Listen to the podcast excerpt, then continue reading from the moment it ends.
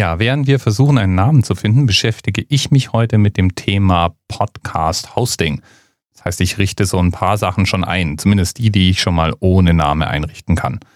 Podcasts funktionieren ja eigentlich sehr, sehr einfach. Ich brauche einen Platz, wo die Audiodateien liegen und der muss im Netz erreichbar sein. Und dann brauche ich einen Platz, wo idealerweise mindestens mal die Podcast-Feed-Datei, also eine Textdatei, in der Informationen darüber stehen, wo denn der Podcast zu finden ist, welche Bilder ich verwende, wo die Audiodatei ist, wo eben diese Feed-Datei hinterlegt ist. Das ist die Minimalanforderung.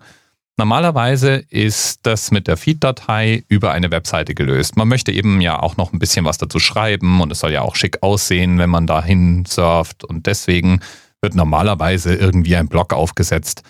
Zum Beispiel WordPress ist ja eine Möglichkeit, ein schönes Blog zu bauen.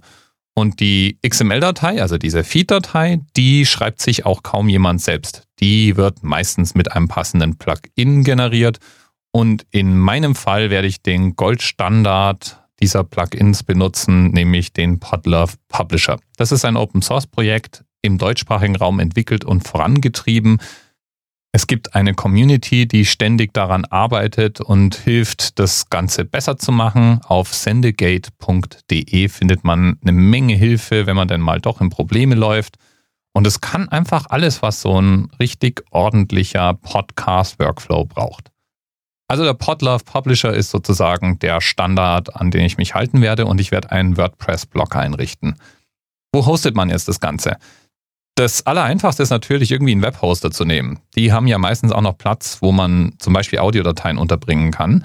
Und die allermeisten Webhoster können schon mit ihrem einfachsten Paket WordPress-Blogs hosten. Manche bieten es auch an, dass man die direkt einkonfigurieren kann man braucht schon irgendwie, wenn man so ein Plugin benutzen will, ein selbst gehostetes WordPress-Blog, weil die Blogs, die man auf WordPress.com einrichten kann, die erlauben es eben nicht, andere Plugins als eine Auswahl vorkonfigurierter zu installieren.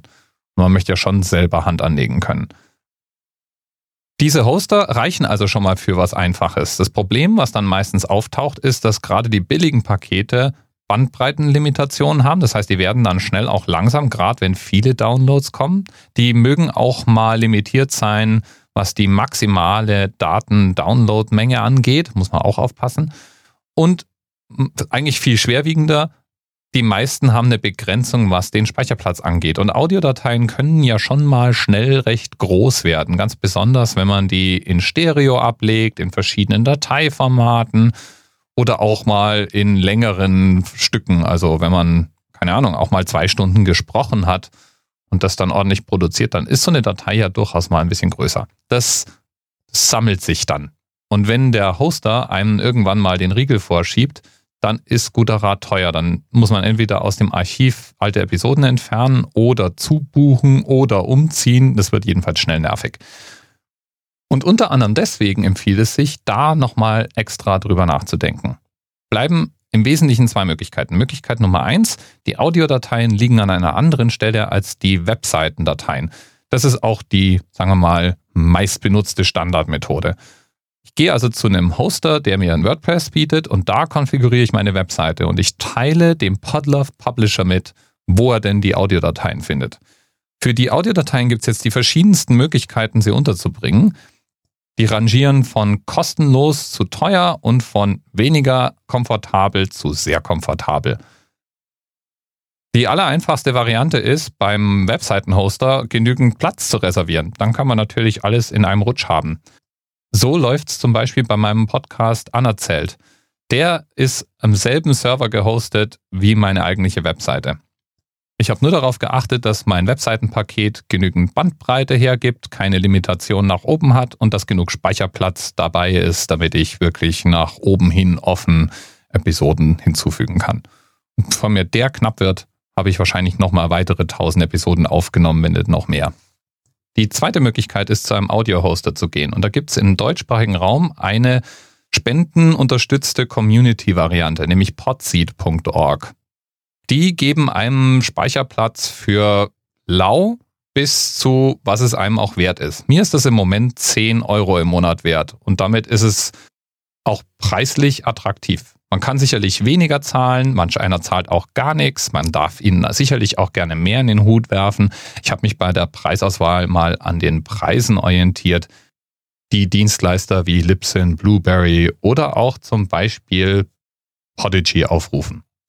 Und da wären wir gleich bei der Option 2. Podigy ist der einzige, soweit ich das überblicken kann, Voll-Service-Podcast-Host, den wir in Deutschland haben. Das heißt, die sind darauf spezialisiert, alles zu machen, was man als Podcaster braucht. Die Audiodateien hosten, den Feed bauen, mir eine einfache Webseite zur Verfügung stellen, in der ich meine Inhalte dann auch noch entsprechend repräsentieren kann.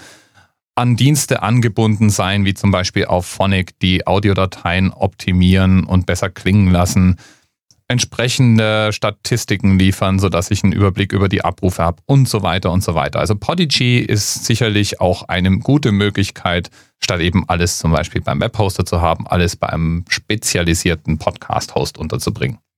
In meinem Fall wird es eben wahrscheinlich Podseed werden.